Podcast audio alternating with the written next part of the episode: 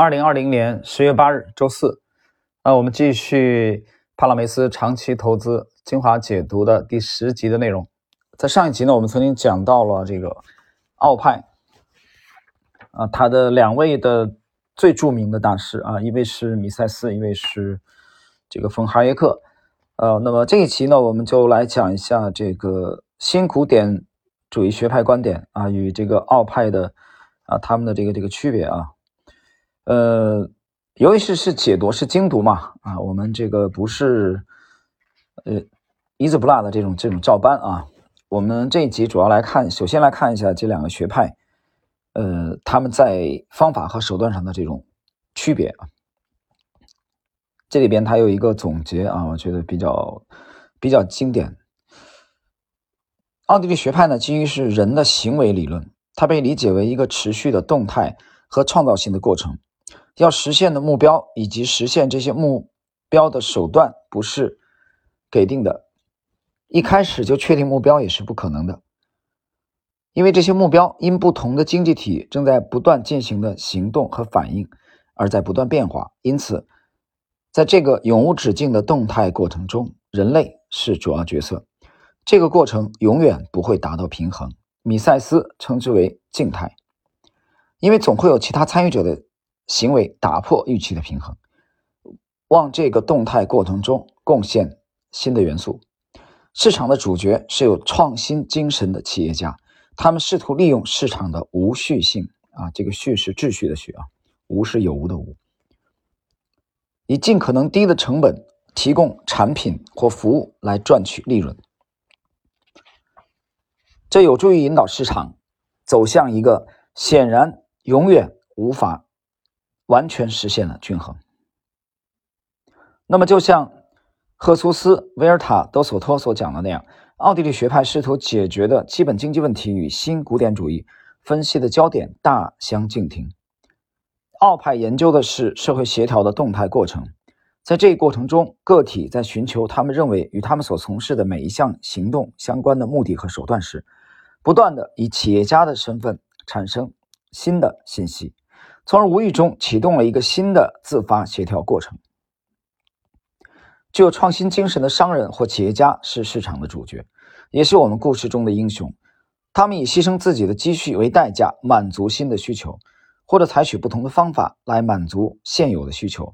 他们做出冒险决策，却不知道这个决策是对是错。值得一提的是，在过去三年里，百分之九十的公司都没有生存下来。啊，这个是帕拉梅斯的啊。帕拉梅斯的这个论述啊，过去三年，这个他这个时间截止就是本书的他写作本书之前的三年。我认为他主要统计的，他没有讲是什么数据，欧洲的数据，这个西班牙的数据，还是全世界的数据啊？我们这姑且一听吧。当一个成功的企业家因获得巨额利润而受到批评时，请大家记住，企业家自己和之前的其他人已经尝试了无数次错误和失败。而恰恰是这些错误为企业家提供了有用信息，帮助他们取得了成功。停顿一下啊，呃，奥派里边的主角，大家大家要注意，就是你学习他的这个观点啊的时候，你要注意一点，奥派里边有一个非常非常鲜明的呃特点啊，它区别于这个新古典主义的，就是他认为社会进程的主导是由谁来主导的？那么新古典主义学派认为是理性的啊经纪人。来主导的，但是奥派奥地利学派认为是具有创新精神的企业家来主导的。那么这个派别为什么引起了我这么大的注意啊？其实大家去回到知识星球半亩的专栏，你在二零一八年六月份哦开篇那个专栏开始写到现在写了两年半了吧？你应该可以读到。那么当然我那里没写啊，为什么对这个学派这么感兴趣？其实我觉得。主要就是在这个环节达成了一致，就是契合吧。这企业家有冒险精神、有创新精神的企业家，我个人的理解是，他们是推动这个时代、推动一个经济体向前的主角。所以这一点，当我这个真正去有了这种潜意识啊，起初只是潜意识，那么在后来去。接触到了奥派的一些这个大师啊巨博的著作的时候，我觉得引起我强烈的共鸣，因为毕竟你不是啊我并不是这个去专业去这个，呃，大学学的是这个啊经学啊这个专业的，对不对？所以你脑子里或许有一些朴素的啊，或者说很初级，或者说很凌乱的啊，没成体系的啊这种意识或者这种概念。但是当你接触到奥派的这种成体系的理论和观点的时候，它引发了你内心深处的某种共鸣啊，这个共鸣的交集点。我认为就是企业家有创新精神的企业家。那么没有他们啊，这个社会我认为缺乏，缺乏就缺乏了最大的推动力。除了呃，大家可以想当年的莱特啊兄弟发明的这个飞机，呃，包括这个通用汽车的这个 T 型车的推出啊，汽车的时代的一个一个进化，新的技术革命。那么半不红这个知识星球半不红的专栏。在九月二十一号是我最新更新的一期，这个我们关注的行业和主题非常少。通达信行业里边大概有五十六个行业。那么九十九月二十一号那一期的呃半不红的这个知识星球的专栏里边，我们只列了四个，而且就这四个的话，前几天又有一位星友提问，他还不满意，他觉得还是多了。他这里边就这四个里边，他说看到这是他大概十一长假期间提问的啊，这位星友名字我记不清了。他的意思是你这四个里边，你你最看好的是什么？我用语音回答了他的这个问题啊，这个内容就在知识星球里边，大家能看到最新的一条更新应该是，呃，我说那这个你你我已经列了只列了四个了啊，你还觉得多？那么被逼无奈啊，我把环保给这个剔除啊，剔除不是说环保就没有机会啊，你包括我们现在还持有环保的股票，对吧？呃，浮盈。啊，还是比较可观的啊。虽然我们现在持有的股数啊，这个持仓的比例不高了啊，环保，但是没办法，他说你最看好的，那我就拿下了环保啊，最看好的拿下了环保。这个当然这里有一个前提条件，就是时间的跨度啊。就比如说我说立足于四季度吧，啊，这四这四个月，十一现在还没开盘，十一之后明天开盘，对吧？立足于四季度啊，这三个月的话。那么我拿下了环保，那保留了另外三个啊主题，但具体的大家去看一下。那么我认为四季度也好，那么包括上半年啊，二零二一年的上半年，至少一季度或者前两个季度，就是有可能产生跨年度的啊这种牛股的话，我认为前三个行业的概率非常大啊。我把环保给拿下来了啊，这是这个亲友要求我啊，或者提了要求，没办法，所以。这里边我讲推动的这个主角就是企业家啊，这些企业家，大家想一想，工厂都不开工了，他把钱都已经变卖了啊，移民了。这个动作说明了什么？说明了强烈的避险意识，对不对？那么到了某种时刻，他还在开工厂，还在招工人，还在继续的往研发里投入，这是一种什么担当？这是一种什么情怀？那如果没有了这些人啊，没有了这些企业家。啊，我说你上厕所的纸巾都没有了，何谈社会的进步呢？所以，我们觉得，我觉得在这个层面啊，我非常认可奥派的这个观点，就是有富有创新精神的这些企业家，他们有担当，他们把自己的年积蓄拿出来去投资，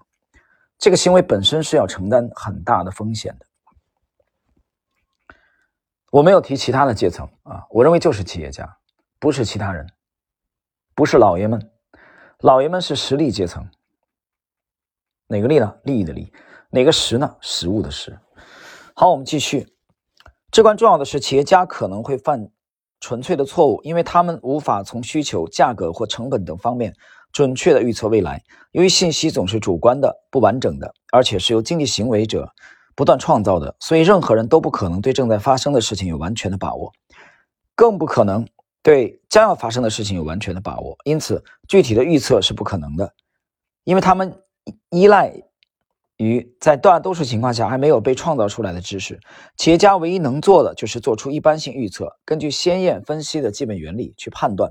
怎么做才有较大的成功机会。先验分析最终是对事件的内向分析，或者换句话说，他们是基于少数在任何情况下都不可辩驳的公理。以及对现实如何运作所进行的个人反思，正如纳西姆·尼古拉斯·塔勒布所解释的那样，尽管奥地利学派经济学家做出了一些成功的预测，但试图预测未来却是一种夜郎自大的行为。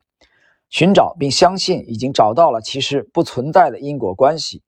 过度强调完全不可预测但却反复出现的现象的存在。这就是为什么奥地利学派认为将自然科学方法应用于社会科学是一个极其严重的基本错误。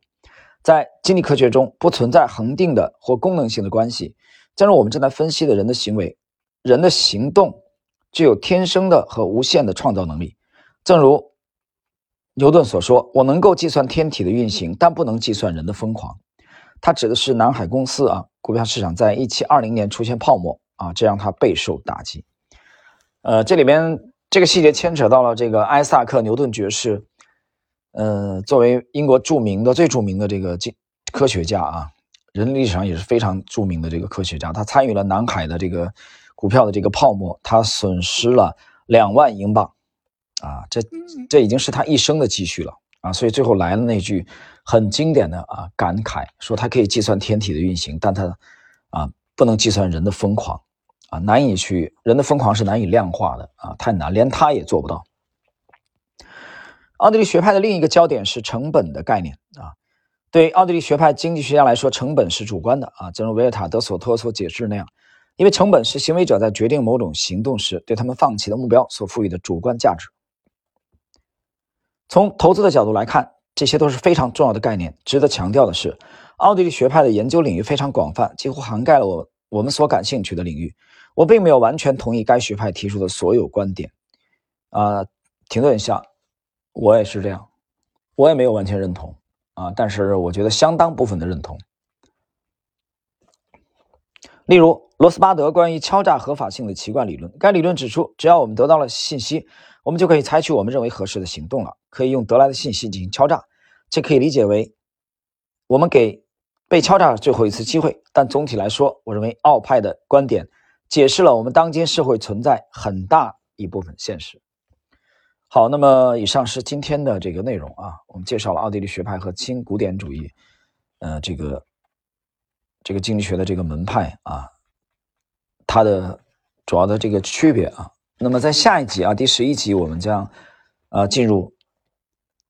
就是奥派它的观点啊理论在投资方面的应用啊，进入这个一个新的这个这个这个内容啊，也是本书第四章奥派。的新的小节内容，就是在投资方面怎么去运用，怎么去理解，比如说它的一些重要概念啊，市场，啊，市场的这个均衡问题啊，市场作用问题啊，时间的问题，包括经济增长从根本上是基于劳动分工所带来的生产率提高啊，等等等等。好了，朋友们，那个时间关系呢，我们今天的内容基本上就到这里了。那么明天呢，沪深股市将开始四季度的第一个交易日。啊，十月九日，然后呢，又是两天的这个休息啊，周末。那么，我们我在知识星球半呃知识星球半不红的专栏，在节这个长假之前的最后一最后一篇，那篇我写的是我我们选择的是持股啊。每年的中国的这个长假啊，无论是春节什么，都都就会产会诞生一个很扯淡的话题啊。而且经久不衰的话题很扯淡，就是持股还是持币，呃，我觉得很无聊，很无聊。但是再无聊，我们今天还是得再说一句啊，你为什么会面临这个纠结？是因为你对你持有的标的根本就没底气，对吧？你对你自己的判断就没底气，对吧？我在那篇《星球随笔》里面怎么写的？这你你担心打起来，对吧？你担心长假期间打起来，不确定又来个惊天的利空，又怎么样？但是你没想到另外一层。我是怎么写的？二月三号那么恐怖的事件啊，W H 封城的事件，一百年来从一九一八年西班牙大流感到现在，没有出现过这么恐怖的事件啊！几代的基金经理都没有见过的事情，慌乱到人类都不知道该用什么药了，那又怎么样呢？啊，跌下了那个大缺口以后，从二月三号，A 股还是创出了阶段性的新高啊，那么多的高阿尔法股还是创出了历史新高。所以我觉得这个在我们这个专栏啊，《百年美股第一人》当中，我有一期节目讲的是高手都是长期主义者。从九月一号，在星球我也写了，九月一号开始，就是上个月的一号开始，我们对整个的这个体系做了一个修正啊。这个修正是二零一三年这个模型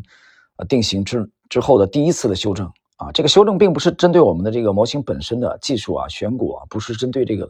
啊，其实主要是对持有端的修正和这个呃标的的更苛刻啊。那这个修正当中有一个新友反应非常快啊，他说：“老师，你们的修正是不是借鉴了价投的啊一些风格啊？”我说：“你很聪明，的确是，的确是。”呃，那么重复刚才的观点，高手都是长期主义者啊，这句话是其实是是一句非常有分量的，大家可以倒回去听一下那一集啊的内容。所以你你想明白了这个逻辑的话，那么国庆长假这几天。呃，所谓的你认为的不确定性啊，在我们看来也就那么回事嘛，对吧？你看现在老头已经出院了啊，很神奇的有出院。有人说什么演戏啊，我不关心这些东西，我不关心这个，我们只知道我们持有的大概率的阿尔法股在震荡以后还会创新高啊，创历史新高就可以了。所以我们就吃得香，睡得着。好了，具体内容大家去参考知识星球半鹏的专栏吧。那么今天这集内容就到这里，下一集再交流。